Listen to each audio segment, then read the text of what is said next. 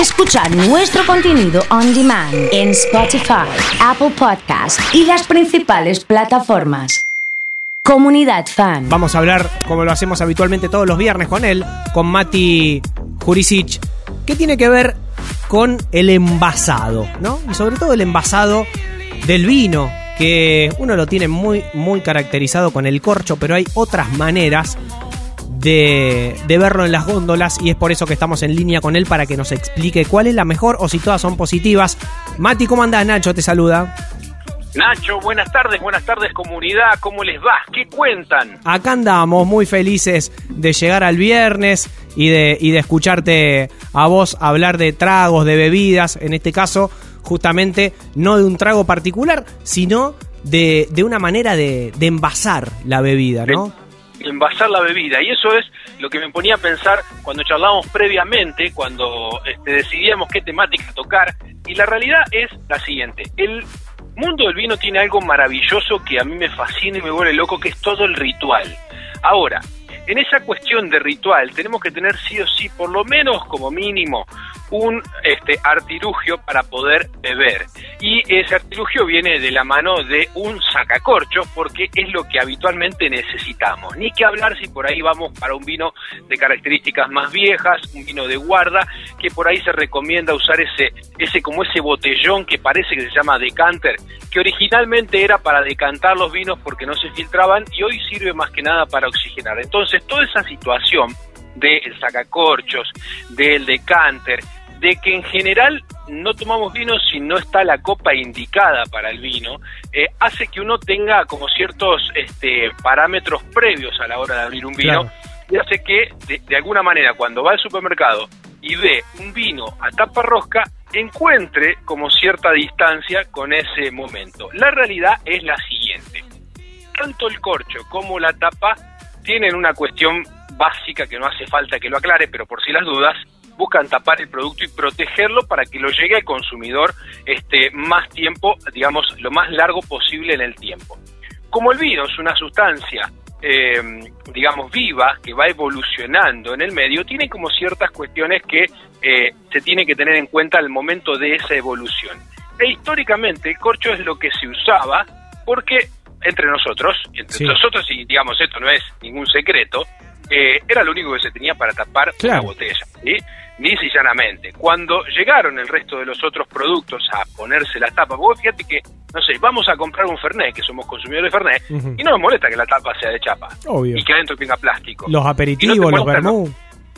Claro, y no te molesta en absoluto que venga con un pico vertedor que es absolutamente plástico. A nadie se le ocurre pensar, no, eso te va a dar gusto a plástico. El otro día subí un video donde sacaba yo una, extraía con una jeringa eh, para no sacar el tapón de, de, corcho de una botella de Fernet muy antigua, y había gente que me preguntaba, ¿pero no te sale sabor a, a, a plástico de la jeringa? Pues sí, pero tuvo dos minutos en contacto, claro, ni siquiera. Sí, sí, sí. Entonces, eh, lo que pasa con el vino es eso, nos encontramos con decir, ah, pará, pará, no me, no me des tapa rosca. La tapa rosca. Bueno, para mí la tapa rosca tiene un beneficio fundamental. No necesitas absolutamente nada. Solo haces track y listo. Y se abre. No necesita mucho más. Y además, digamos, las tapas en general de eso son de este metal, pero el contacto con el vino no es metal, sino una este, sustancia de plástico que es, digamos, este, bromatológicamente correcta, apto para uso eh, alimentario y que protege el producto. Lo que hace es que no ingrese oxígeno y de esa manera el producto se avinagre o se oxide o se pique como es lo que habitualmente lo tenemos. ¿Qué está surgiendo ahora en estos últimos tiempos? Una este, novedad en términos de dónde poner el vino, que es la famosa latita. La latita tiene para mí varias cosas que están buenas rescatar. La primera, punto número uno, sí. el metal es tan finito, es la manera más rápida de enfriar el producto que vos quieras. Es verdad, es cierto. Vos sabés que dicen que si metés, a ver, esto te lo pregunto y vamos a ver si es mito o realidad. Si cubrís una latita con, con un Rolisec, ponele húmedo y lo pones en el freezer, se enfría mucho más rápido que si la pones sola.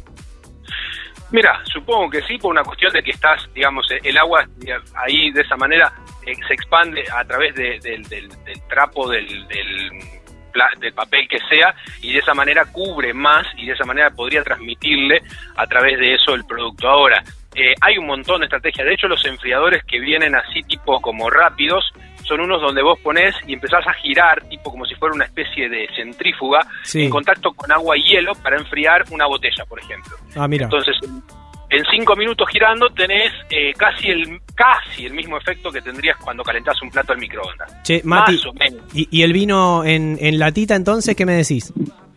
Para mí es una bomba. La realidad Mira. está buenísimo porque descontractura mucho el consumo, eh, sobre todo vienen presentaciones cortitas.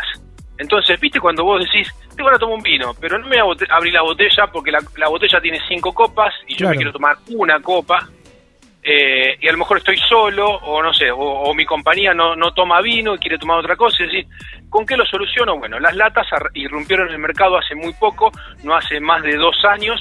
Todavía son los productos que llegan vinos demasiado jóvenes y me parece que la apuesta a la que van las bodegas, y me parece que está buenísimo, apuntan tanto al blanco como al rosado en una cuestión de vincular el consumo más a la rapidez y la liviandad que tiene, por ejemplo, la cerveza, que ya viene en botella, que viene enlatada también. Eh, la cerveza tiene varios, ¿no? Formatos este, para despacharse, pero digo, me parece que apuntaron ahí y me parece que está buenísimo y tal vez como este a ver, como conclusión final de toda esta situación, Sí. lo que tenemos que entender es lo siguiente. El productor de vino hace el vino. En qué lo embotella en realidad depende de a qué mercado quiere apuntar y cómo quiere llegar al consumidor. En sí no es condición sine qua non de que el vino sea de buena calidad o de mala calidad, sino si te puede dar la situación rápida que lo pusiste en la ladera, lo destapaste con el clac que tiene la, la latita y te lo tomaste inmediatamente, o si haces todo el show, te conseguís tu decanter, tu copa, tu descorchador y vivís toda la ceremonia y el ritual del vino. Mati, te agradezco muchísimo este contacto, no solo eh, por charlar con vos, sino también por eh, quitarle un poco toda esta eh, exclusividad que tiene el corcho y saber que el vino puede ser rico también en, en todas sus formas. Te mando un beso grande.